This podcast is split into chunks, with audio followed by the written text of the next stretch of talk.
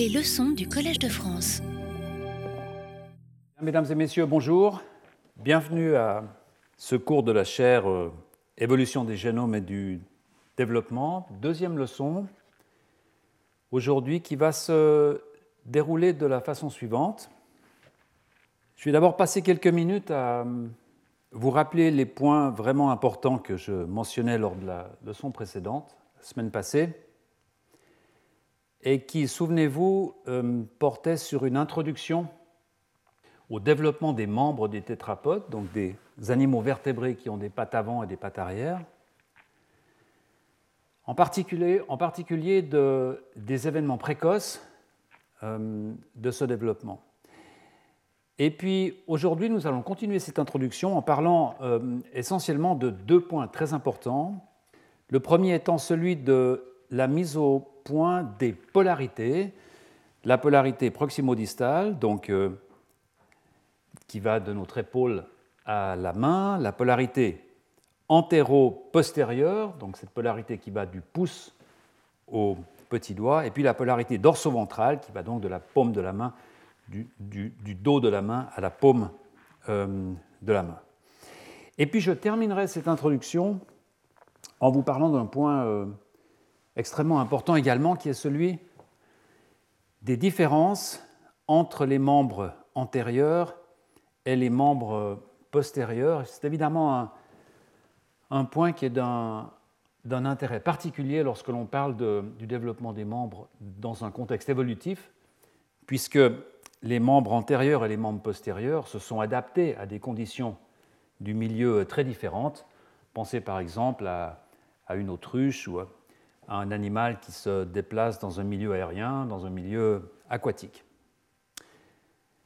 Euh, cette fin d'introduction sur les membres antérieurs et postérieurs nous conduira à un petit rappel de cette notion de pléiotropie, qui est une notion absolument essentielle pour ce que j'aimerais vous dire dans la suite euh, de ce cours. C'est une notion qui a déjà été discutée au sein de, de cette chaire dans les années précédentes. Et puis, on entrera alors dans le vif du sujet, à savoir des syndromes qui touchent euh, les membres, des malformations des membres, des malformations congénitales. Je vous parlerai un tout petit peu de leur incidence, leur importance, euh, quelques chiffres, et puis un point très important en fait, beaucoup plus qu'il n'y paraît, le problème de la classification de ces, de ces malformations des membres. Et puis on commencera à étudier euh, l'un de ces syndromes qui est, comme vous le verrez, euh, extrêmement intéressant. Il s'agit du syndrome de Liebenberg qui touche, euh, qui affecte justement cette différence entre les membres postérieurs et les membres antérieurs. la semaine passée, je vous ai parlé d'abord de deux points essentiels lorsque l'on considère le développement et l'évolution des membres, d'un point de vue assez général bien sûr. Le premier, c'est l'immense variabilité que l'on observe, cet euh, énorme espace phénotypique, comme on peut l'appeler, et qui est illustré ici sur la partie gauche de cette, euh, image avec, rappelez-vous, un, un, bras humain, un membre antérieur euh, d'otarie, une aile de poulet et une aile de, de chauve-souris, toutes ces structures qui ont été parfaitement adaptées, qui ont été modelées en fait par euh, l'environnement et par les différentes fonctionnalités que ces structures sont censées accomplir. Mais le second point, c'est que cette grande variabilité, et c'est un point sur lequel j'insistais beaucoup la semaine passée, se développe à partir d'une structure qui est immuable, à partir d'un plan de base que vous voyez ici en couleur, qui est fait en gros de trois grands segments, le stylopode, le zeugopode et l'autopode. Et n'importe quel, quel euh, membre tétrapode que vous pouvez considérer lorsque vous allez au muséum par exemple, vous verrez que ces trois segments existent, qu'ils ont une structure relativement comparable, mais que ce qui se construit à partir de ces segments peut euh, montrer une très grande flexibilité. Ces contraintes sont également observées, bien sûr, au niveau génétique. ça, c'est quelque chose d'un peu plus compliqué à, à comprendre, mais j'essayais de vous l'expliquer la semaine passée avec ces photos qui montrent à quel point l'émergence des membres, vous voyez ici le début de croissance d'un membre antérieur, à quel point l'émergence de ces membres est tardive, apparaît à un moment relativement tardif du développement. Là encore, euh, d'un point de vue ontogénétique, euh, euh, bien entendu, mais également du point de vue phylogénétique, ce sont des structures qui apparaissent tardivement dans l'embryon et tardivement dans l'évolution. Et en plus, vous voyez que le membre antérieur ici apparaît à un moment où le membre postérieur n'est pas encore là. Souvenez-vous, la semaine passée, je vous disais que, en quelque sorte, façon de parler, nos membres antérieurs, nos bras, sont ontogénétiquement plus âgés euh, que nos jambes. Ces émergences tardives, bien sûr, ne font qu'utiliser des gènes, des voies de signalisation, des unités génétiques qui sont en fait de deuxième main, en quelque sorte, à savoir que tout cela a déjà été utilisé dans des étapes plus précoces du développement de l'embryon pour faire toute cette partie que vous voyez là, cette énorme partie, la tête, le tronc, etc. Et donc là encore, ces structures sont contraintes, ces membres, la construction de ces membres, l'intérieur de la construction de ces membres est contrainte par le matériel qui est à disposition et qui évidemment est très, très difficilement aménageable, même sous de très fortes pressions évolutives, puisque changer un gène, changer une voie de signalisation à l'intérieur du membre uniquement est très difficile. Cela aurait des effets sur l'intégralité du développement euh, du corps. Ensuite, nous avons parlé de deux questions essentielles, je vais rappeler très brièvement, qui sont les deux premières questions que l'on se pose lorsque l'on étudie les étapes précoces du développement du membre. Il y a évidemment la question de la position. Comment se fait-il que le membre apparaisse à cet endroit-là du corps et à cet endroit-là? Il n'apparaissent pas au milieu, par exemple. Et la deuxième question est celle de l'initiation, c'est-à-dire qu'est-ce qui donne le signal? On pousse, qu'est-ce qui fait que les premières cellules vont commencer à avoir une activité mitotique, à se transformer, comme je vous le montrais la semaine passée, pour initier cette croissance?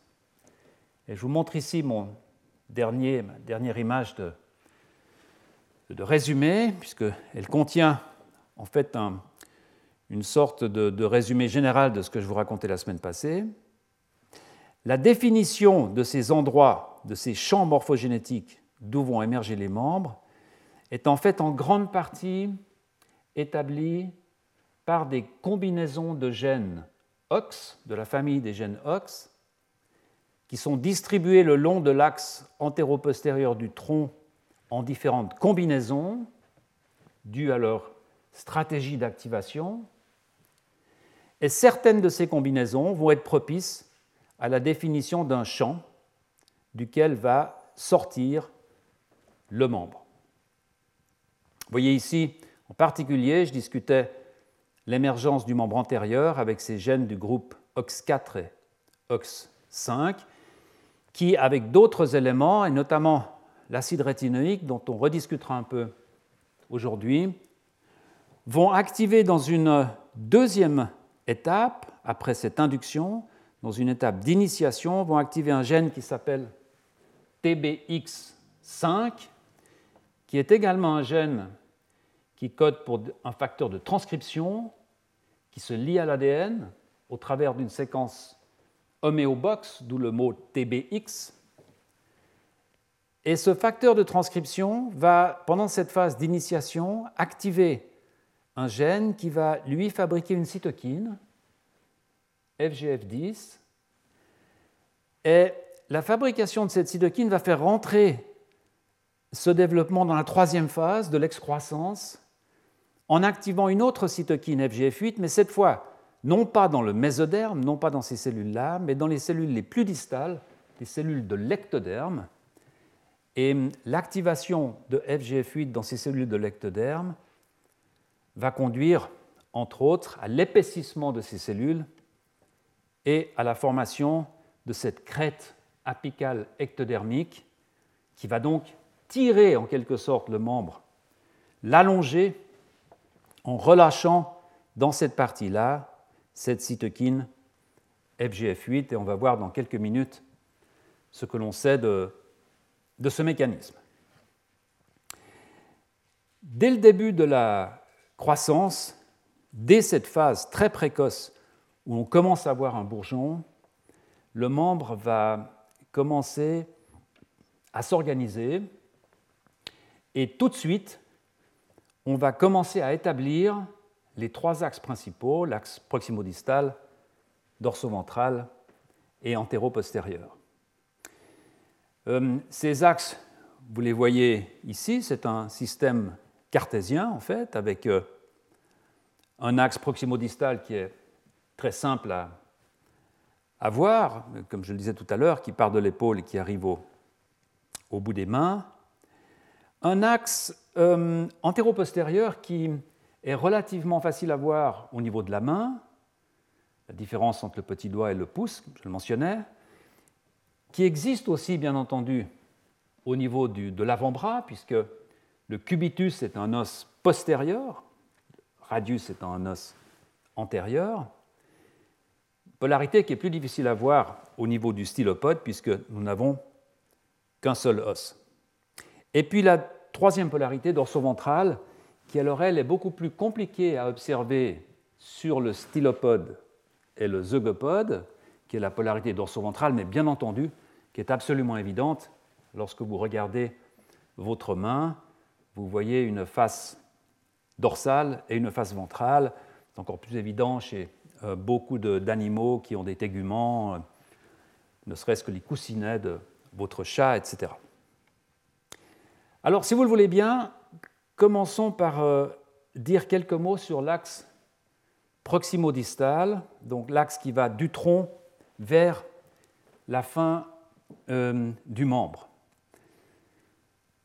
Très rapidement, après l'activation de ce gène FGF8, vous voyez là, dans euh, l'AER, donc dans cette euh, crête apicale ectodermique, va se mettre en place un petit réseau de gènes qui, au travers de boucles de régulation, va assurer le déroulement de la morphogenèse des membres. Euh, c'est un système euh, extrêmement intéressant, comme vous allez le voir, qui contient en fait une boucle positive, donc une boucle auto-entraînée, mais qui génère en elle-même une boucle négative et qui donc, dès le départ, contient les informations pour sa terminaison. Alors on voit que déjà au tout début de cette croissance, en fait, les cellules du mésoderme qui se trouvent ici ont déjà en quelque sorte une identité de la partie la plus proximale. Homoplate, humérus. Comment le sait-on? Eh bien, beaucoup d'expériences, je vous ferai l'économie en fait, mais beaucoup d'expériences ont été faites dans lesquelles on a simplement arrêté cette croissance. Imaginez par exemple qu'à ce stade, sur un embryon de poulet, on enlève, on dissèque cette crête apicale ectodermique, c'est-à-dire qu'on supprime la source de FGF, eh bien le membre va s'arrêter, va arrêter son développement, on peut remettre l'embryon à l'incubateur et on regarde ce que cette expérience donne. Et on s'aperçoit, si on fait cette expérience, que l'on va obtenir des pièces osseuses qui correspondent à la partie la plus proximale. Si on fait la même expérience à ce stade-là, eh bien on verra qu'en fait on obtient de l'humérus, on obtient un radius, un cubitus, mais par contre pas de partie distale. Donc on voit bien que pendant que le membre s'allonge, en fait, on a une spécification qui est progressive, d'abord des structures proximales, ensuite des structures intermédiaires, centrales, puis des structures euh, les plus distales. Euh, à cet égard, souvenez-vous, je vous disais la semaine passée, je vous le répétais tout à l'heure, que certaine façon de parler, le membre antérieur était plus âgé que le membre postérieur.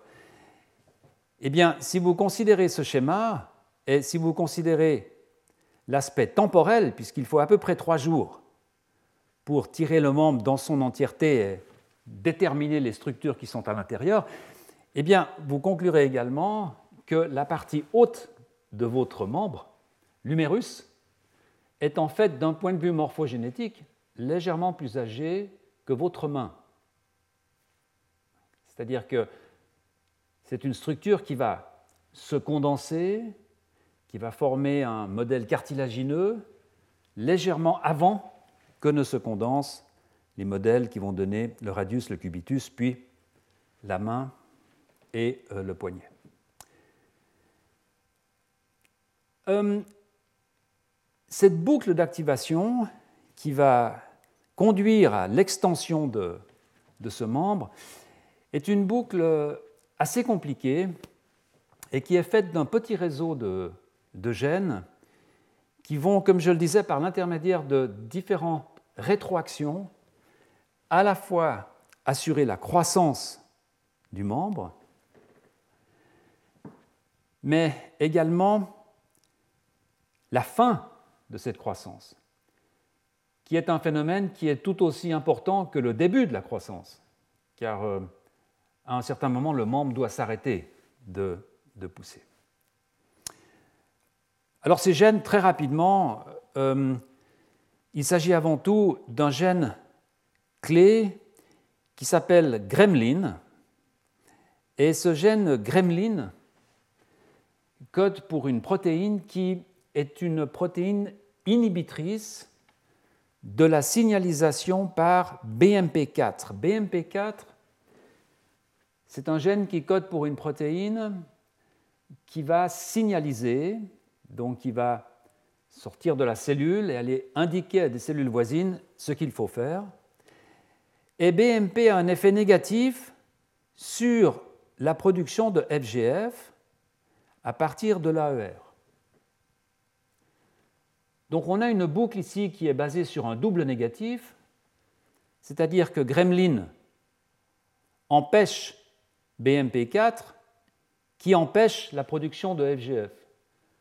Donc quand vous montez le niveau de Gremlin, eh vous allez monter la production de FGF puisque vous allez diminuer l'inhibiteur de la production de FGF. Donc c'est assez classique, c'est une double boucle, une boucle double négative.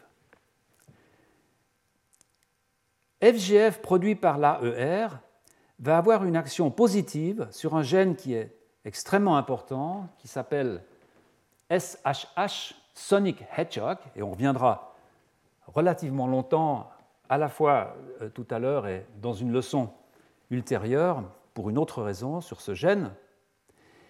Et ce gène, comme vous le voyez là, va avoir un effet positif sur Gremlin. Autrement dit, gremlin empêche la protéine qui empêche la production de FGF8.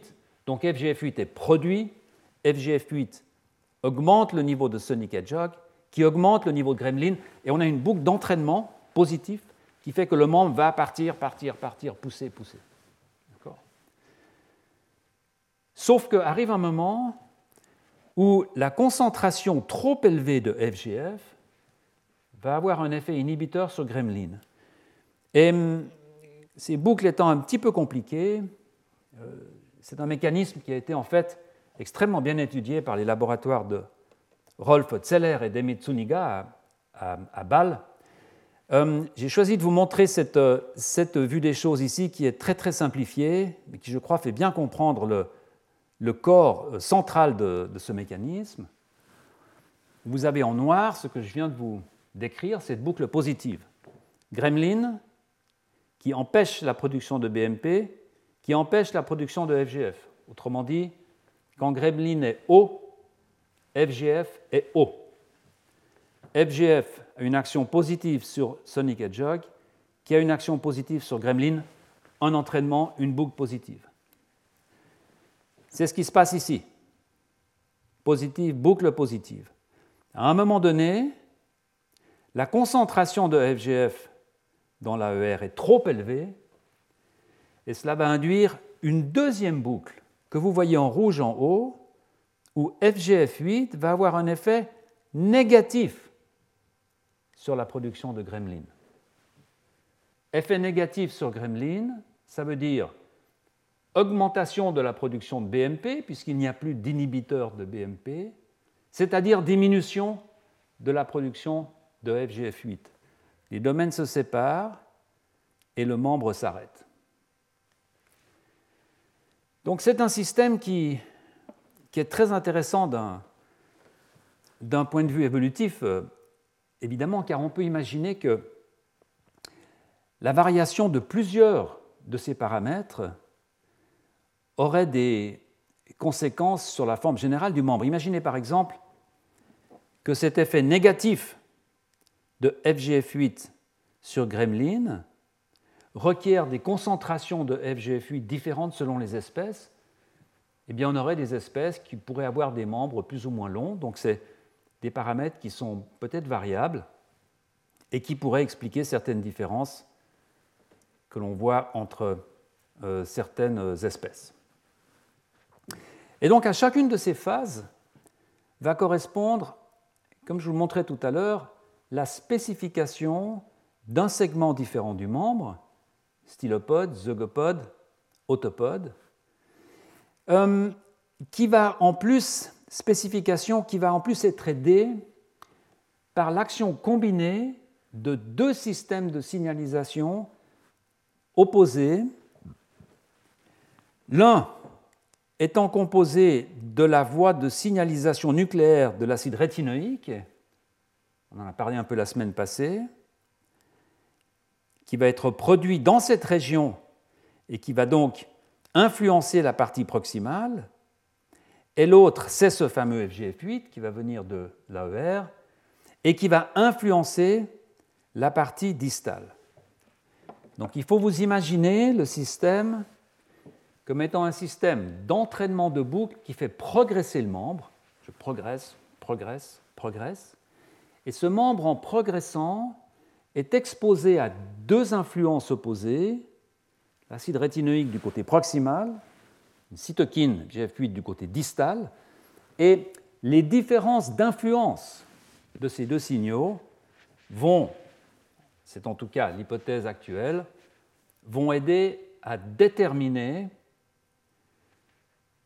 les différentes structures qui vont sortir de ces différents segments. Euh, sous quelle forme cette information est-elle euh, donnée? Je dit, ils vont définir des segments, mais que cela signifie-t-il en termes moléculaires? Quels sont les gènes qui vont être activés et qui vont dire, euh, ici on va plutôt faire une condensation qui plus tard sera un numérus, ou ici plutôt une condensation qui plus tard sera un, radius et un, cubitus? En d'autres termes, quels sont les gènes qui pourraient avoir une fonction différente le long d'un axe, que ce soit un axe antéro-postérieur ou un axe proximo-distal du membre? Eh bien, évidemment, parmi ces gènes, ce ne sera pas une surprise, on retombe sur les gènes OX, en particulier ces gènes qui, qui ont des numéros élevés, donc qui sont à l'extrémité des clusters OX. On voit par exemple les gènes numéros 9 et 10, qui, comme je vais vous le montrer, sont plutôt impliqués dans la fabrication de la partie la plus proximale, donc de l'omoplate, surtout d'une grande partie de l'humérus. Les gènes du groupe numéro 11, qui eux sont impliqués dans la fabrication de la partie médiane, et on aura amplement l'occasion d'en discuter à la fin du cours lorsque l'on parlera de toute une collection de dysplasies mésoméliques chez les humains, parce que ces gènes sont impliqués de façon euh, remarquable. Et puis les gènes numéro 13, qui sont les derniers, et qui vont donc organiser la partie la plus distale, l'autopode, les mains euh, et les pieds. Pour les, pour les connaisseurs parmi vous, euh, je mentionne en passant que les gènes OX du groupe 9 au groupe 13 sont en fait une sous-famille de ces 39 euh, gènes OX qui tous ressemblent plus ou moins à un gène homéotique de la mouche qui s'appelle abdominal B. Euh, une remarque très intéressante, mais je ne vais pas, m'attarder euh, là-dessus, en tout cas aujourd'hui. Par conséquent, on peut déjà identifier deux fonctions fondamentales pour ces gènes OX. Je vous disais la semaine passée que la détermination, et je vous le répétais tout à l'heure, des deux domaines à partir desquels les membres vont sortir, dans ce mésoderme de la lame latérale, cette somatopleure, ce mésoderme de la somatopleure eh bien, ces domaines sont déterminés par certaines combinaisons de gènes OX. Le membre pousse, il démarre, et au moment où il commence à s'allonger, d'autres gènes OX vont être utilisés pour formaliser les informations de position qui sont relâchées par ce système de boucles rétroactives et de signalisation opposée. Comment peut-on euh, démontrer cette participation Comment peut-on formellement euh, démontrer ce que je vous raconte là sur euh, l'importance de ces gènes OX dans le développement des membres? Puis en fait, c'est assez simple. On peut prendre une approche génétique et on peut décider simplement d'annuler la fonction de ces gènes et de voir ce que ça donne. Alors ici, j'ai euh, mis un schéma de, de bras humains. En fait, c'est une retransposition des anomalies que l'on voit chez la souris sur le bras humain pour que ce soit plus démonstratif. Mais c'est évidemment des expériences qui ont été faites avec la souris et non pas avec euh, les humains. Ce qu'il faut savoir d'important, c'est que seuls deux clusters sur les quatre, seuls deux groupes de gènes OX sur les quatre qui existent sont réutilisés plus tard dans le membre. Donc il faut comprendre le système comme un système à quatre clusters pour organiser l'axe antéro-postérieur, le tronc, nos vertèbres, les racines des nerfs crâniens, etc., des choses très compliquées. Donc les quatre groupes de gènes sont nécessaires. Lorsqu'il s'agit d'organiser le membre, c'est une affaire compliquée, certes, mais peut-être pas du niveau de complication du, tronc. Et donc, seuls deux complexes ont été euh, recrutés ou cooptés, comme on dit dans le jargon, par euh, la sélection naturelle. Il s'agit du complexe A et du complexe D. Alors le problème d'avoir euh, deux complexes de, de gènes OX qui font une même fonction, c'est qu'on va avoir des phénomènes de compensation génétique, de redondance, c'est-à-dire que lorsque l'on va muter ce gène, par exemple numéro 13, eh bien, on ne verra pas grand-chose finalement, parce que cet autre gène numéro 13 ici va faire le travail. Et donc cela demande de faire des doubles mutations si on veut vraiment voir la fonction de ces gènes. Il s'agit d'enlever à la fois le gène A13 dans ce cas-là et D13 dans ce cas-là. Alors lorsque l'on fait cette, euh, expérience chez la souris, eh on s'aperçoit qu'en fait, la partie la plus distale est pratiquement éliminée. Donc cela correspond bien à ce que je vous disais tout à l'heure. Ce sont les derniers gènes du cluster, vous voyez qu'ils sont positionnés à la fin. Ce sont des gènes qui apparaissent tout à la fin de ce système de boucle. Et lorsqu'on enlève la fonction de ces gènes, eh bien, on va simplement avoir en grande partie une agenèse des autopodes de la main et du pied. Lorsque par contre, on enlève la fonction de ces deux gènes numéro 11, eh bien, vous voyez que, premièrement, la main est relativement normale. On ne touche pas les gènes numéro 13, la main est relativement normale. Souvenez-vous des phénotypes de phocomélie qu'on voyait dans les années 60-70 en Europe. Ces gens, malheureusement, avaient une, main, une très grande mésomélie, réduction des parties intermédiaires, et une main positionnée euh, de façon très proximale. Vous voyez que cette main est relativement normale. Par contre, vous voyez qu'on a une disparition pratiquement intégrale, mais pas entièrement, ce qui serait extrêmement difficile. Une grande, un grand, une grande réduction de, de, ces deux os de, du radius et du cubitus. Cette condition euh, s'appelle une mésomélie, une réduction très forte de la longueur de la partie intermédiaire, qui est une condition euh, assez fréquente dans la population, et on reviendra dessus plus tard dans, dans ce cours. Et finalement, lorsque l'on enlève ces deux clusters, lorsque l'on produit une souris à laquelle il va manquer ces deux complexes de gènes, alors c'est assez compliqué parce qu'on ne peut pas le faire partout, on ne peut pas le faire dans l'œuf, puisque ces complexes sont nécessaires pour le développement du tronc, donc on est obligé d'utiliser des trucs génétiques qui vont faire que l'on peut enlever ces complexes que dans les membres qui poussent. Eh bien, lorsque l'on fait cette, euh, expérience, vous voyez que alors on a une, très grande, une agenèse presque complète du membre, euh, pas entièrement complète, ce qui est en fait extrêmement intéressant euh, pour des raisons évolutives, mais peu importe. Vous voyez qu'en fait toute cette partie-là est, est absente.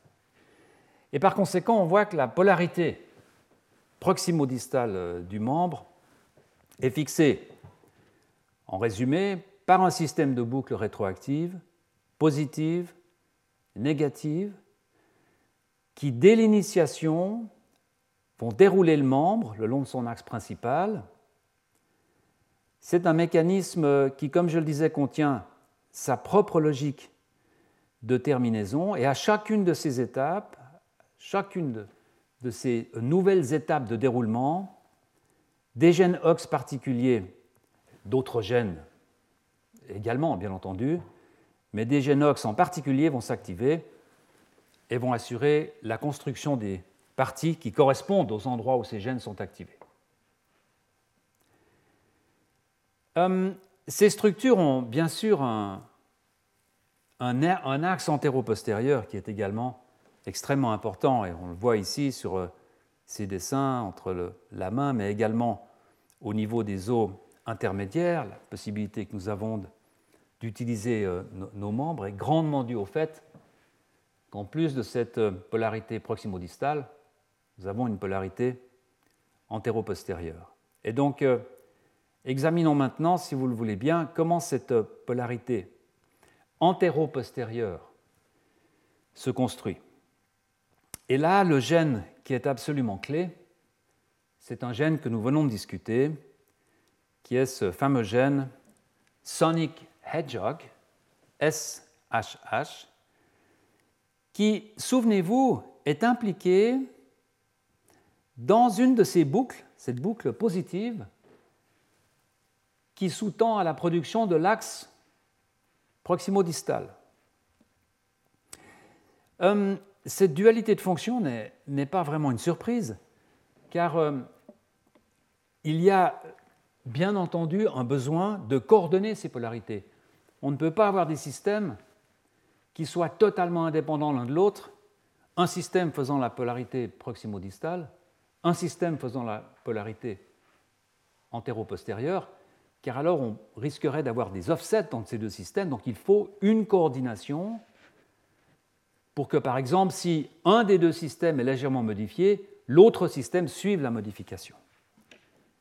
Et un des gènes qui assure, en quelque sorte, la liaison, je dirais, entre ces deux polarités, c'est ce gène Sonic Hedgehog, qui est donc un gène clé de la polarité antéro-postérieure. Euh, c'est en fait un gène qui a été extrêmement bien étudié et une fois de plus, en grande partie grâce à l'accès de l'embryon de poule dans son œuf, que je décrivais la semaine passée, puisqu'il suffit de faire une petite fenêtre, de pouvoir modifier euh, l'embryon, de le refermer et de le mettre à l'incubateur. Et en fait, les expériences qui ont révélé les premiers signes d'une polarité antéro-postérieure qui pourrait être due à une molécule diffusible sont des expériences qui remontent aux années 1960, euh, 1970. Ce sont des expériences fameuses, notamment de Saunders et de Gasling, dans ces années, voilà, 60-70.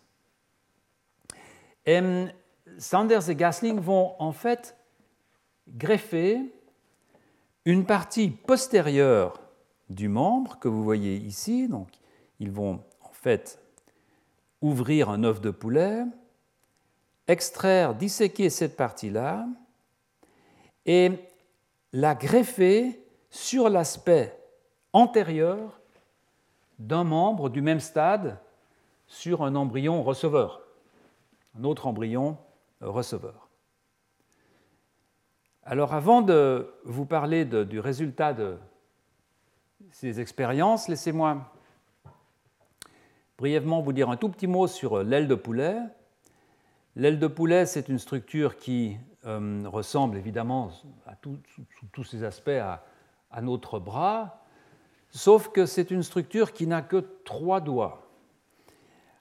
Alors, par convention, on va appeler le doigt le plus antérieur le doigt numéro 2, le doigt numéro 3 et le doigt numéro 4. Autrement dit, sur ce dessin, le doigt numéro 2, donc le doigt le plus antérieur de l'aile de poulet, correspondrait euh, à notre index. Et hum, je dois dire que euh, il y a un, contentieux parmi les, gens qui travaillent dans ce domaine pour savoir si effectivement les trois doigts de l'aile de poulet sont homologues, c'est-à-dire sont évolutivement reliés à nos doigts 1, 2, 3, 2, 3, 4, 3, 4, 5. On peut considérer que c'est un débat qui peut-être n'est pas totalement essentiel, mais en fait c'est un débat qui révèle des mécanismes sous-jacents qui, eux en tout cas, sont essentiels. Le résultat de ces greffes de Sanders et de Gasling, en fait, vous le voyez ici. Chose de tout à fait étonnant, euh, ils observent qu'en greffant cette partie-là, ils vont produire une aile qui est totalement normale, en fait, quand vous regardez cette partie-là, sauf que toute une partie a été rajoutée maintenant dans la partie antérieure, qui est une duplication de la partie la plus distale en miroir. Autrement dit, on a les doigts 4, 3, 2, comme dans l'aile normale, 4, 3, 2. Donc tout ça est normal, mais on a un rajout 2, 3, 4. Peu comme si on avait une duplication de, cette façon. Tout cela simplement en greffant euh, ce petit euh, extrait de, cellules, ce petit greffon, et en l'introduisant sur la marge, euh, à la marge antérieure du bourgeon d'aile de, poulet. Sanders et Gasling vont appeler cette capacité qu'ont ces cellules à induire cette structure supplémentaire une activité polarisante, polarisante. Et par conséquent, ils vont appeler cette région ici la zone of polarizing activity, donc la zone d'activité polarisante. On est en 1960-70, on n'a absolument aucune idée de, des bases génétiques, de ce qui pourrait produire cette activité polarisante, mais elle est définie comme telle déjà à cette époque. Alors maintenant, on fait un saut de, plusieurs dizaines d'années et hum, on arrive à une autre partie de l'histoire qui est une mutation chez la drosophile, chez la mouche, Drosophila melanogaster, qui en fait donne un aspect très curieux aux larves de cette mouche, avec des organes sensoriels additionnels, qui fait ressembler en quelque sorte ces larves à des petits hérissons. Et donc, euh, les collègues qui caractérisent cette mutation vont appeler cette mutation hedgehog, hérisson, chez la mouche. En 1900, 1993, des collègues, en particulier euh, Cliff Tabin, euh, Andy McMahon et Phil Ingham, vont utiliser ce gène de la mouche qui avait été cloné pour voir si par hasard il n'y aurait pas un gène qui ressemble à ce gène hedgehog chez les vertébrés. Et en fait, en faisant cela, ils vont obtenir trois copies, trois gènes différents qui vont ressembler à, à ce gène de la mouche hedgehog. Donc nous avons dans notre génome trois gènes de type hedgehog. Alors les deux premiers vont être appelés selon deux espèces de hérissons qui existent aux États-Unis, Desert Hedgehog et Indian Hedgehog, et ce sont des gènes extrêmement intéressants, euh, mais dont je ne vais absolument pas parler euh, aujourd'hui. Et puis le troisième, un peu pour une sorte de, plaisanterie, euh, sera appelé Sonic Hedgehog en référence à, ce, petit personnage d'un jeu fameux de console Sega. Dès que ces trois gènes sont obtenus, ces collègues vont regarder où ces gènes sont exprimés pendant le développement de l'embryon. Et c'est là que ce laboratoire en particulier va faire une, une observation absolument intéressante, qui est que ce gène Sonic Hedgehog, comme vous le voyez ici, a une expression, c'est un gène qui est exprimé à de nombreux endroits pendant le développement de, l'embryon, mais dès que, le, membre commence ici à pousser, vous voyez cette expression très restreinte dans la partie postérieure qui plus ou moins exactement correspond à l'endroit disséqué par euh, Sanders et Gasling dans les années 60, 70. Euh, et donc, euh, ces collègues se disent peut-être que ce gène représente, participe, fait partie de cette fameuse activité polarisante qui est capable d'induire ce phénotype euh, très sévère dans l'aile de poulet. Alors avant de vous montrer comment ces collègues vérifient cette, euh, cette hypothèse, euh, laissez-moi dire un tout petit mot sur, sur cette voie de signalisation hedgehog, car en plus d'être restreint à une partie euh, très localisée à la marge postérieure du membre, les protéines qui sont produites par, le gène, par les gènes hedgehog sont des protéines de signalisation, sont des ligands, sont des protéines qui peuvent sortir de la cellule et parler à d'autres cellules. C'est un système de signalisation un peu particulier. Le résultat, en gros, est toujours le même pour ces systèmes de signalisation, mais dans ce cas-là, c'est un système assez particulier. Je ne vais pas euh, rentrer dans les détails, mais vous voyez qu'il y a à la surface des cellules, de certaines cellules, qui sont des cellules réceptrices, deux récepteurs, deux protéines transmembranaires, une protéine qui s'appelle patch et qui est le récepteur du ligand hedgehog. Et puis une protéine qui s'appelle smoothen, SMO, qui en fait d'une façon stérique est, est liée à ce récepteur patch. Et en absence de ligand, en absence de protéine hedgehog, eh bien, cette protéine SMO, qui aimerait bien faire quelque chose, est en fait inhibée par cette protéine patch qui est sa voisine, qui l'empêche de faire quelque chose. Et vous voyez sur la droite ici, quand la voie est active, la liaison de Hedgehog sur le récepteur patch va en fait changer la structure de ce récepteur et libérer cette protéine SMO qui va donc pouvoir signaliser à l'intérieur de la cellule. C'est une voie qui est un peu différente des voies, euh, d'autres voies qu'on aura l'occasion de discuter, puisque ce n'est pas exactement le récepteur qui lie le ligand qui va en fait ensuite signaliser par une chaîne de kinase classique, etc. Mais c'est une protéine qui se trouve à côté et qui va être libérée de l'emprise négative de ce récepteur patch par la liaison de ce ligand.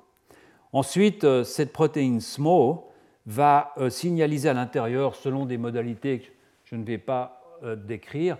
C'est là on rentre dans quelque chose de relativement classique avec en fin de parcours l'internalisation d'un facteur de transcription qui est un facteur qui s'appelle GLI, il y en a plusieurs, GLI1, GLI2, GLI3, etc. Et l'internalisation de ce facteur va démarrer, déclencher la transcription de gènes cibles. Donc, au demeurant, une voie de signalisation relativement euh, normale, sauf que le ligand se lie à cette protéine, qui dès lors va se désintéresser de SMO, SMO va pouvoir signaliser, et donc GLI va rentrer dans le noyau et activer des gènes. Donc on se retrouve là dans un cas où on a à la fois une localisation de Hedgehog qui, euh, évoque de façon très forte euh, un lien avec cette activité polarisante, et de l'autre côté, une façon d'exercer cette activité polarisante, puisque Hedgehog est une protéine qui signalise, et donc qui, quand on transfère ces cellules à la marge antérieure, pourrait donc signaliser, envoyer des signaux pour pouvoir construire un nouvel autopode sur la partie antérieure du membre. Comment démontrer euh, euh, cette hypothèse? La façon qui est choisie, c'est de produire des cellules qui vont être infectées par un morceau d'ADN qui va produire de la protéine Hedgehog. Et à l'époque, c'est fait de cette façon.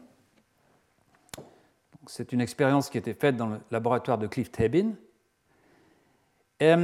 ces auteurs vont prendre des fibroblastes de poulet, des cultures de cellules, peu importe lesquelles finalement, et puis vont infecter ces fibroblastes avec un virus qui est de type rétrovirus, mais peu importe, avec un virus qui contient un cDNA, donc une information génétique, et qui produit de la protéine Sonic Hedgehog. Ce qui est intéressant, c'est que ce virus est replication competent, autrement dit, c'est un virus qu'on n'a pas inactivé, donc il a la capacité d'infecter les cellules voisines.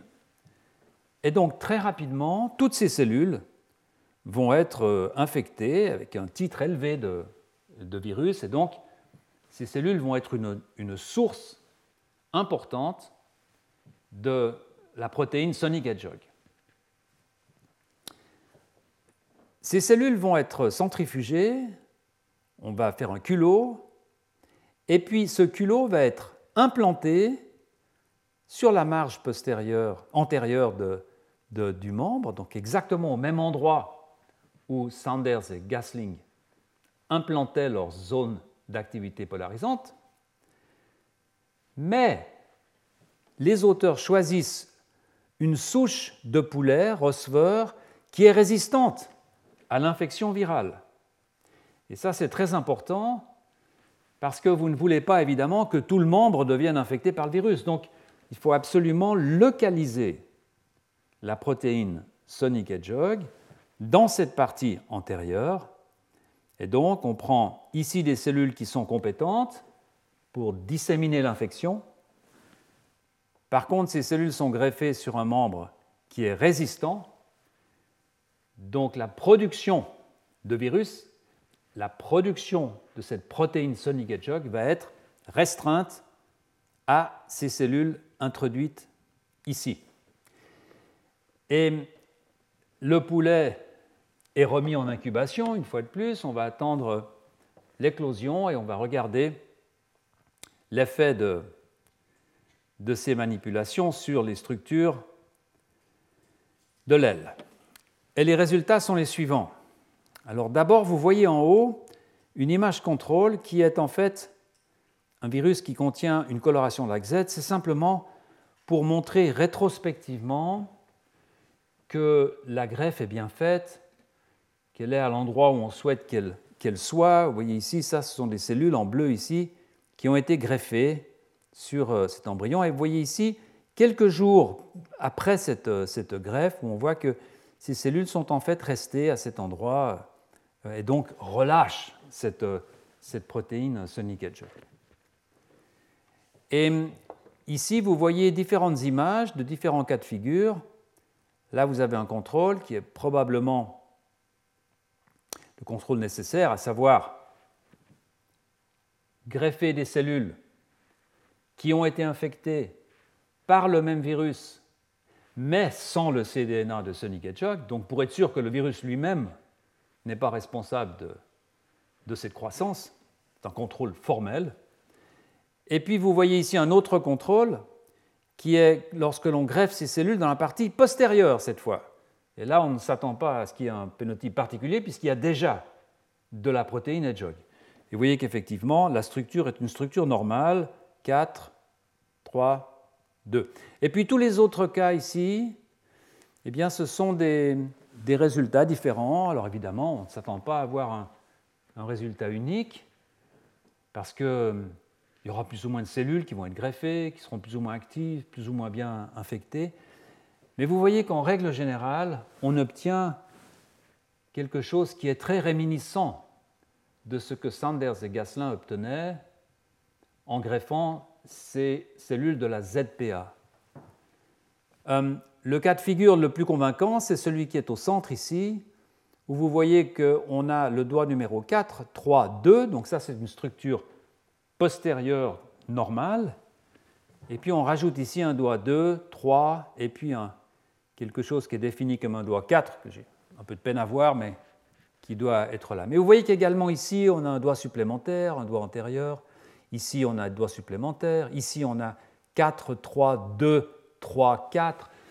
Donc, c'est absolument clair de ces expériences que la protéine Sonic Hedgehog est en effet l'activité polarisante qui avait été découverte par euh, Sanders et Gaslin dans les années 60-70.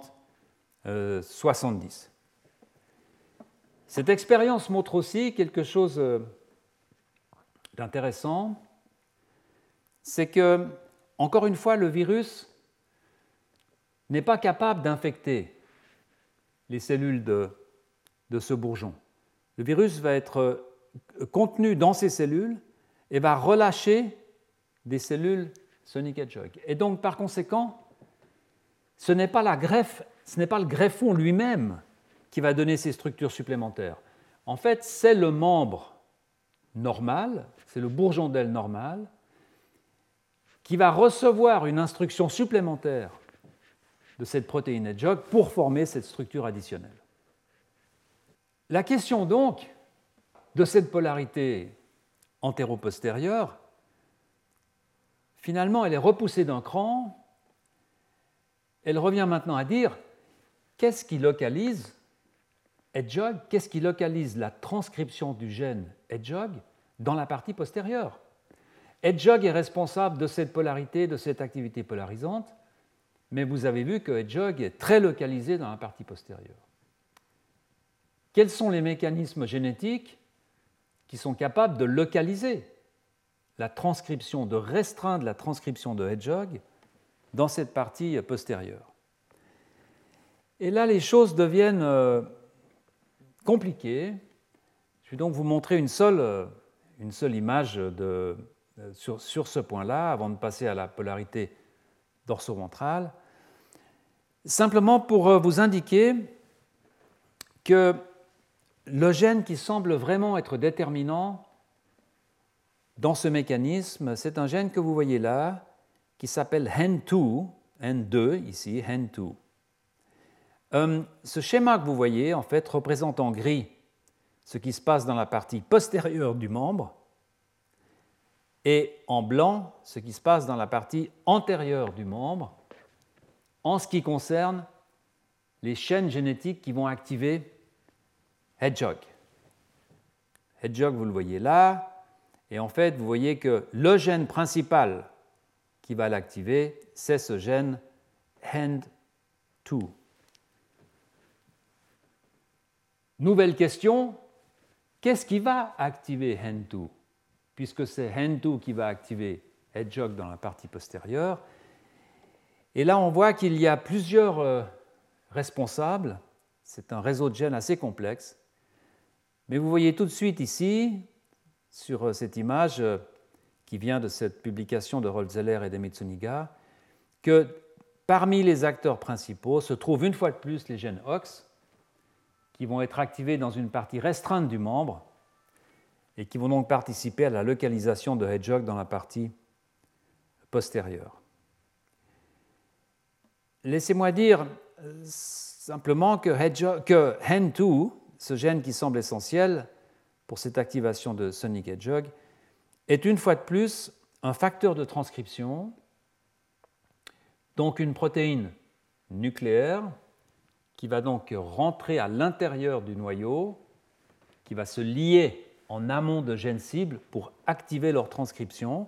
C'est un gène d'une famille particulière qu'on appelle Basic helix loop helix, BHLH, de très nombreux gènes qui, um, qui, font partie de cette famille.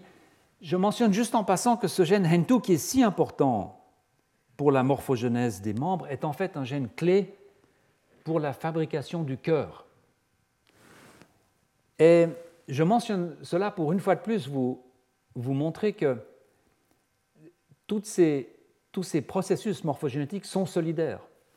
On pourrait dire, on pourrait peut-être changer un peu le, le, N2 ici pour. Euh, on ne peut pas. On ne peut pas parce que avant de jouer sa fonction dans, la localisation de Sonic Hedgehog, N2 est très occupé à faire des choses qui sont peut-être encore plus importantes.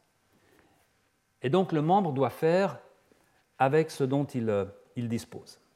Voilà, j'aimerais maintenant dire un tout petit mot, un peu plus rapide, sur la troisième polarité, qui est une polarité absolument euh, fascinante, mais dont on connaît moins en fait les mécanismes en jeu, et qui est donc la polarité dorso-ventrale. Euh, cette polarité, elle est fixée.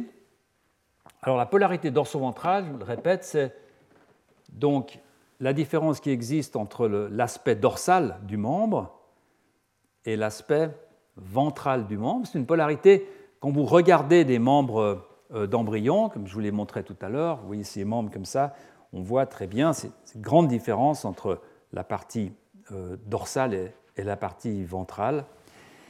Et cette polarité est largement fixée par euh, deux influences opposées d'une part, dans l'ectoderme dorsal, dans l'ectoderme qui plus tard deviendra la partie dorsale du, membre, un gène qui code pour une protéine qui s'appelle WNT7A, WNT7A, qui est un, gène qui fait partie de cette grande famille des gènes WNT, qui sont encore une fois des molécules de signalisation, et dans l'ectoderme de la face ventrale d'un facteur de transcription qui s'appelle engrailed 1. Mais le facteur déterminant dans cette polarité, dans l'établissement de cette polarité, c'est ce gène LMX1B qui, comme vous le voyez, est sous le contrôle de cette signalisation par Wnt. Donc lorsque vous avez Wnt dans cet ectoderme dorsal, eh bien, il va stimuler l'expression dans les cellules sous-jacentes, dans les cellules du mésoderme, de ce gène LMX1. Et ce gène LMX1, qui est un facteur de transcription, va induire une grande partie de cette polarité dorso-ventrale. Alors un tout petit mot, puisque vous avez encore en mémoire maintenant le, le système de transduction du signal, la voie de signalisation Hedgehog, eh bien, je vous montre ici la voie de signalisation WINT, qui est finalement relativement comparable, mais qui fonctionne sur des modalités un peu différentes. Tous les ligands WINT, il y en a nombreux, tous les ligands WINT lient le même récepteur, qui est une protéine qui s'appelle Frizzled. Et Frizzled est une protéine transmembranaire, comme le sont ces récepteurs euh, des voies de signalisation. Et à partir de là, on peut avoir différentes façons d'interpréter ce signal qui vient de l'extérieur. Il y a une façon classique qui s'appelle la voie canonique, c'est-à-dire la voie qui a été euh, décrite en premier.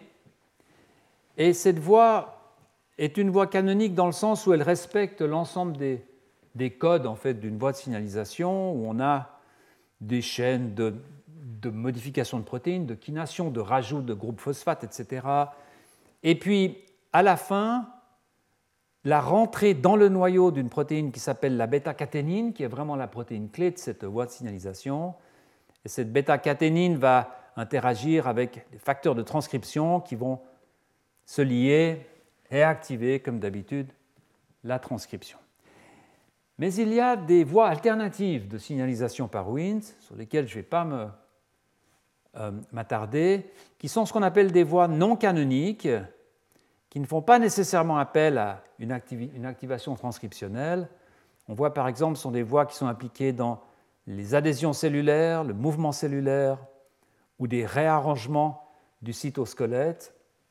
Ce sont des voies qui sont, à l'heure actuelle, moins bien comprises, euh, euh, peut-être que les. Encore que les progrès très rapides sont faits dans ce domaine, mais sont peut-être bien encore moins comprises que cette voie canonique qui a été euh, définie de façon assez précise.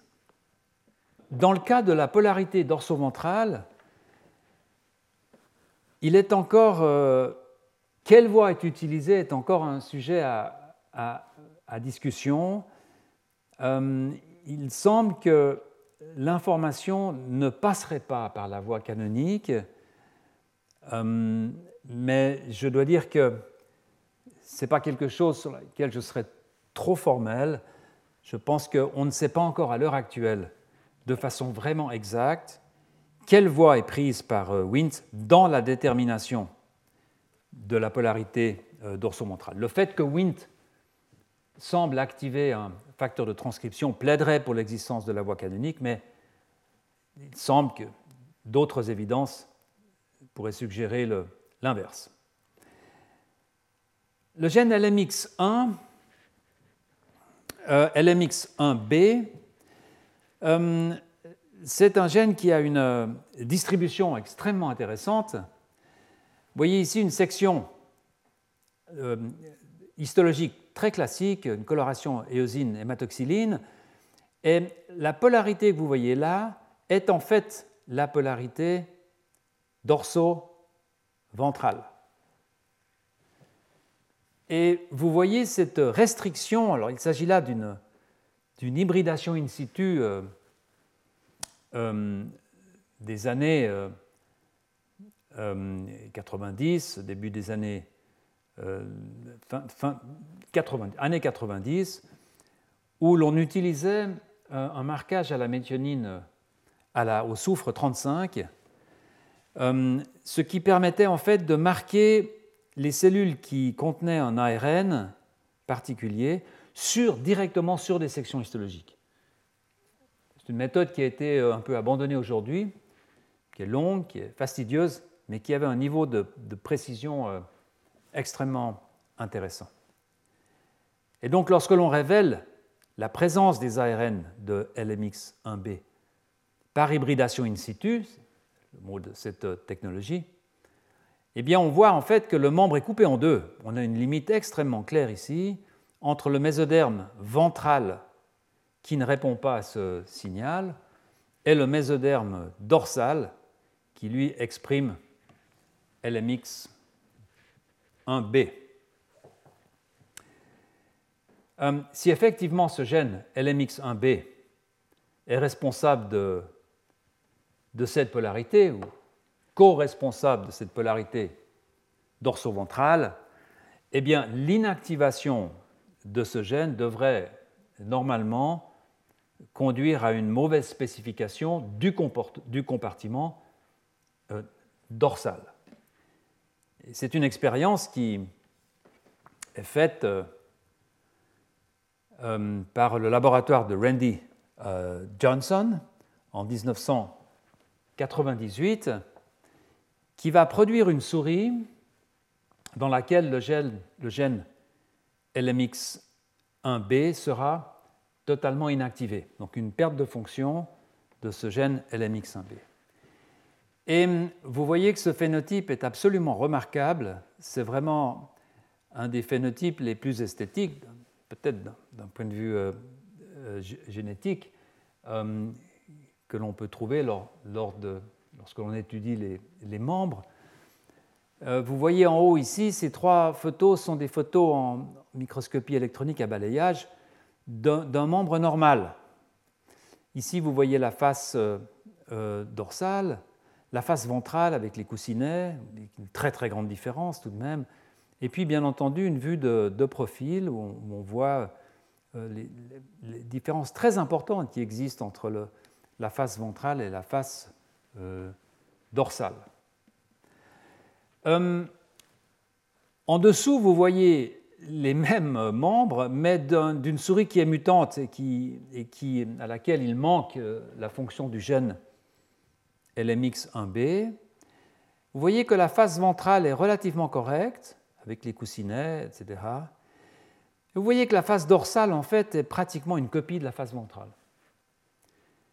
Et hum, lorsque l'on regarde une vue de profil, eh bien, cela confirme de façon absolument remarquable que ces membres sont ce qu'on appelle des doubles ventraux, donc la spécification dorsale a complètement disparu. Ce gène est donc bien le déterminant principal de la polarité euh, dorso-ventrale. C'est un gène qui, euh, une fois de plus, vous voyez à son nom, LMX, donc qui contient une homéobox, c'est un facteur de transcription qui va donc, euh, dont la protéine va contenir un peptide d'une soixantaine de résidus d'acides aminés qui, au travers d'une forme particulière, euh, en hélice, en trois hélices, qu'on appelle l'homéobox, l'homéodomaine, va lier l'ADN en amont de, de gènes cibles. Voilà, nous arrivons maintenant euh,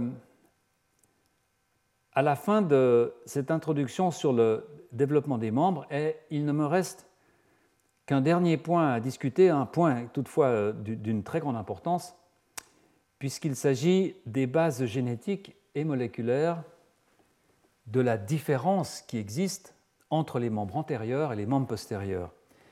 Euh, en effet, les, mécanismes que j'ai décrits jusqu'à présent, qui touchent donc à la croissance du membre, à son initiation, à ces trois polarités qui sont établies lors de la croissance euh, du membre euh, sont euh, en général communes à tous les membres des tétrapodes. Et donc, on peut se poser la question de pourquoi finalement nos bras sont si différents de nos jambes, comme c'est le cas dans toutes les espèces des animaux tétrapodes. pensez, je vous le disais tout à l'heure, à, une girafe, pensez à des oiseaux qui n'ont pratiquement pas de pattes, parce qu'ils sont toujours en vol, euh, des animaux marins, euh, etc. Qu'est-ce qui va permettre aux membres antérieurs et aux membres postérieurs de répondre de façon presque autonome, en tout cas de façon différenciée, à des pressions de l'environnement, de s'adapter à ces pressions tout en respectant ce schéma de base que je viens de vous décrire, avec ses croissances, ses polarités, etc. Eh bien, pour avoir un début de réponse à cette question, il nous faut euh, une fois de plus remonter à la fin des années 90 dans le laboratoire euh, d'un collègue, le laboratoire de Jacques Drouin à, Montréal. C'est un laboratoire euh, qui à l'époque, euh, toujours maintenant d'ailleurs, s'intéresse de très près au développement et à la physiologie d'une glande qui s'appelle l'hypophyse. Vous connaissez bien entendu une glande absolument essentielle pour euh, notre vie de, tous les jours. Et ce laboratoire va, euh, au travers d'études diverses, va pouvoir cloner, isoler un des gènes qui sont d'une grande importance pour la morphogenèse de, euh, de l'hypophyse dans l'embryon. Et ce gène d'ailleurs sera appelé PITX pour euh, Pituitary Homeobox. Pituitary, c'est la traduction anglaise d'hypophyse en fait. Et donc euh, ce gène, une fois de plus, vous voyez ce X, une fois de plus, contient une homéobox. Ce n'est pas un gène OX, hein. ce n'est pas un gène qui est membre de ces 39 gènes OX dont je vous ai parlé à plusieurs reprises, mais c'est un gène qui lie l'ADN, une protéine, un gène qui fabrique une protéine qui lie l'ADN au travers d'une structure de type homéobox. En analysant l'expression de ce gène, ces auteurs euh, remarquent euh, une différence absolument notable dans l'expression de PITX1 dans les membres. Euh, c'est, je dois dire, un exemple typique de ce qu'on appelle une découverte faite par serendipity, par sérendipité, c'est-à-dire une découverte qui, qui est hasardeuse mais qui n'est pas vraiment due au hasard en fait. C'est en recherchant quelque chose qu'on va trouver quelque chose d'un peu différent. Vous voyez sur la droite, une fois de plus, euh, ces hybridations in situ, donc qui sont faites sur des sections histologiques à l'époque, avec un très grand niveau de, de, précision.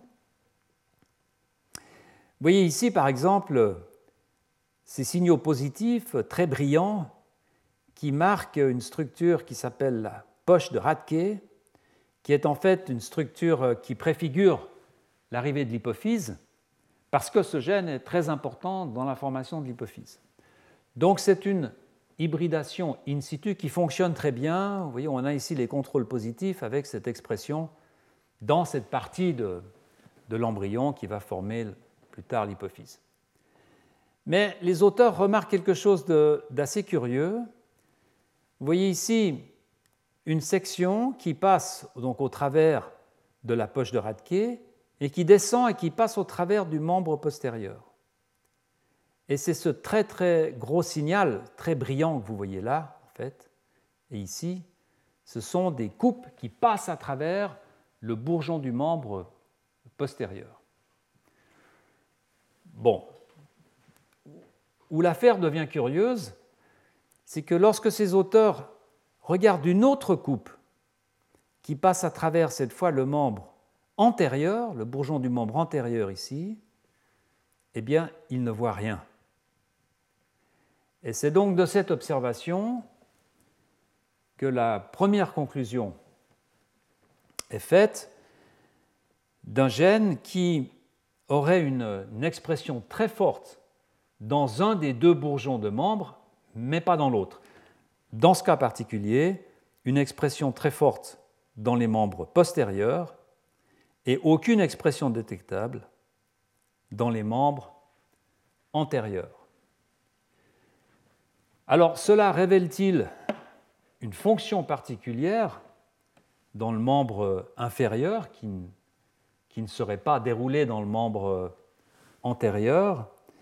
Eh bien, pour euh, vérifier cela, les auteurs, comme je l'ai mentionné à plusieurs reprises maintenant, vont faire appel à un outil génétique et vont produire des souris dans lesquelles la fonction de ce gène PITX1 sera détruite. Et la question c'est, va-t-on voir un, phénotype, une malformation sur les membres postérieurs? Et le résultat de cette expérience d'inactivation euh, est très intéressant, en fait. Vous voyez ici une dissection des membres supérieurs dans le cas du contrôle, wild type, et dans le cas de ce mutant PITX. Les embryons, je dois vous le dire, ne sont probablement pas exactement du même stade. Peu importe finalement, ce que vous voyez ici, c'est que le membre antérieur a une structure chez le mutant qui est très similaire à la structure chez le type sauvage. C'est évidemment un résultat qui n'est pas inattendu puisque vous avez vu qu'il n'y a pas d'expression de PITX1 dans le membre antérieur, donc il n'y a pas vraiment de raison de s'attendre à un, phénotype une malformation dans, cette structure. Par contre, lorsque ces auteurs regardent l'effet sur le membre postérieur, là on voit quelque chose de, très différent. On voit par exemple que le péroné ici, vous voyez le tibia, le péroné, qui a une structure très classique chez la souris, ce petit os qui va fusionner, en. Vous voyez que le péroné est transformé dans un os qui ressemble beaucoup à un deuxième os long classique. En fait, cette structure-là ressemble plutôt à une structure d'avant-bras qu'à une structure de mollet, en fait. On va aussi observer une sous-dimension de tous les os longs. Regardez par exemple ici euh, le fémur. Eh bien, ce fémur, chez le mutant, va avoir une grande réduction. Donc on va avoir une diminution de cette taille ici, un changement de l'organisation de ces os ici, qui sont en fait autant d'éléments qui conduisent ces auteurs à avoir une sorte de suspicion de ce qu'on appelle une transformation homéotique. Alors c'est un, mot qui a été euh, proposé par William Bateson, vous voyez, euh, au siècle passé en fait, euh, du préfixe grec homéo qui, qui ressemble à. Donc on aurait, dans ce cas particulier, une transformation de la jambe en quelque chose qui peut-être éventuellement ressemblerait à une structure de bras. Alors les auteurs sont très prudents à l'époque, c'est évidemment une description phénotypique qui est loin de, suffire à, une affirmation de ce genre, et vous voyez qu'ils vont écrire euh, les, similarités dans la taille du tibia et du, du péroné, du, mutant, de, la patte arrière mutante, may be taken to resemble falling bones. Hein. Donc, euh, ces, ces, différences, ces, altérations que l'on voit dans la patte mutante, peuvent en quelque sorte être peut-être considérées comme. Donc, c'est une conclusion qui est extrêmement euh, modérée. Je pense que c'était euh, plutôt l'actif de ces auteurs à l'époque. Ils en rajoutent encore ensuite en disant cependant, le, membre mutant, etc., a quand même retenu des caractéristiques d'une patte arrière plutôt que euh, d'une patte avant. Mais dès lors, ce gène PITX1 sera bien entendu étudié en, en profondeur et on va voir que c'est effectivement là un des gènes qui est absolument essentiel pour établir cette différence qui existe entre les membres postérieurs et les membres antérieurs. Alors en plus de cette fonction, ce gène est d'un intérêt tout particulier à plusieurs égards. Et laissez-moi euh, terminer ce cours en vous mentionnant un cas particulier qui va nous permettre euh, d'introduire un peu plus en détail ces deux notions sur lesquelles je reviendrai la semaine prochaine en introduction, qui sont cette notion d'enhancer, qu'on a déjà vu à plusieurs reprises, un simple rappel, et cette notion de pléiotropie qui sera euh, importante pour la suite de, ce cours. Ce gène PITX1, qui semble donc être impliqué dans la fabrication des pattes arrière, eh bien vous voyez que c'est un gène qui est responsable chez certaines épinoches à trois épines de la disparition de ces trois épines. Alors, il faut savoir que ces épinoches, c'est une même espèce, l'épinoche à trois épines, et au sein de cette espèce, donc c'est une variation intraspécifique, c'est-à-dire que ces animaux peuvent se reproduire, mais on trouve des biotopes, on trouve des endroits où, pour des raisons qui ne sont pas très claires, en tout cas à mon avis, euh, ces épines ont été perdues, qu'il y ait ou pas de pression de sélection particulière, ces épines ont été perdues et donc ces poissons manquent, ont une absence de ces trois épines.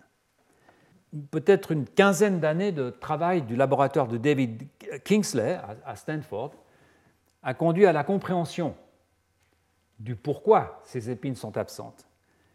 Et vous voyez ici que le coupable, en fait, c'est ce gène PITX1, donc le même gène qui, chez les tétrapodes, chez les mammifères en particulier, semble être impliqué dans la fabrication des membres inférieurs, ce gène semble être impliqué, est impliqué dans la fabrication de ces épines, qui sont, je vous le rappelle, des appendices, euh, des appendices du poisson qui euh, ont des mécanismes de, de pousse, des mécanismes morphogénétiques qui, en partie, ressemblent aux mécanismes qui sous-tendent à la production des membres. Ce gène PITX, il est très important et il fonctionne comme le gène de la souris dans beaucoup d'organes avant la fabrication des membres. Et donc la question c'est comment ces poissons peuvent-ils survivre en absence de cette fonction de PITX Et la réponse se trouve bien entendu dans cette notion de modularité des enhancers qui permet l'évolution de traits spécifiques sans compromettre la viabilité de l'animal. Et le système est relativement simple. J'en ai fait l'objet de tout mon cours de l'année passée, que vous pouvez retrouver sur le site du Collège de France, bien entendu. Si, ces séquences enhancer vous intéressent, j'en dirai encore un tout petit mot plus tard. Vous voyez que ce gène PITX1 est contrôlé chez le poisson par différentes séquences de régulation. Celle-ci, par exemple, active le gène dans le thymus, celle-ci dans les organes sensoriels, celle-ci dans les fosses olfactives. Et cette séquence-là est une séquence qui est nécessaire pour activer l'expression de PITX que vous voyez là dans ces bourgeons qui plus tard vont donner ces épines. La mutation qui conduit à ces épinoches sans épines, ce n'est pas du tout une inactivation du gène PITX1, mais c'est la disparition de cette séquence régulatrice. Et donc le gène PITX1 est parfaitement normal, il fonctionnera dans les fosses olfactives, dans les organes sensoriels, etc. Mais il ne pourra pas fonctionner dans ces bourgeons ici d'appendice parce que la séquence régulatrice nécessaire pour son activation aura disparu. Et cela m'amène au dernier point que j'aimerais faire ce soir, c'est cette idée qu'un gène particulier peut, au cours du développement ou de la vie, de notre physiologie, peut avoir de très nombreuses fonctions différentes. C'est cette notion introduite par euh, Ludwig euh, Platé en 1910, qui euh, personnalité peu recommandable à plusieurs égards, mais qui tout de même a introduit cette notion de euh, pléiotropie en disant je qualifie, ma traduction, je qualifie une unité génétique de pléiotropique si plusieurs caractéristiques en dépendent. Ces caractéristiques apparaîtront toujours ensemble et seront donc corrélées. C'est la définition d'un syndrome, euh, finalement. C'est-à-dire que si vous inactivez un gène qui est très hautement pléiotropique, comme le gène PITX1 que je viens de vous montrer, eh bien, on va obtenir des effets délétères sur les épines, mais aussi sur le thymus, mais aussi sur les organes sensoriels, etc. Et une des façons que l'évolution a trouvées pour tout de même pouvoir jouer avec des gènes qui sont très hautement pléiotropiques, c'est précisément de travailler sur leur séquence régulatrice. Et c'est de cela que nous parlerons la semaine prochaine, avant de rentrer en détail dans la description du syndrome de Liebenberg. Je vous remercie. Retrouvez tous les contenus du Collège de France sur www.colège-2-france.fr.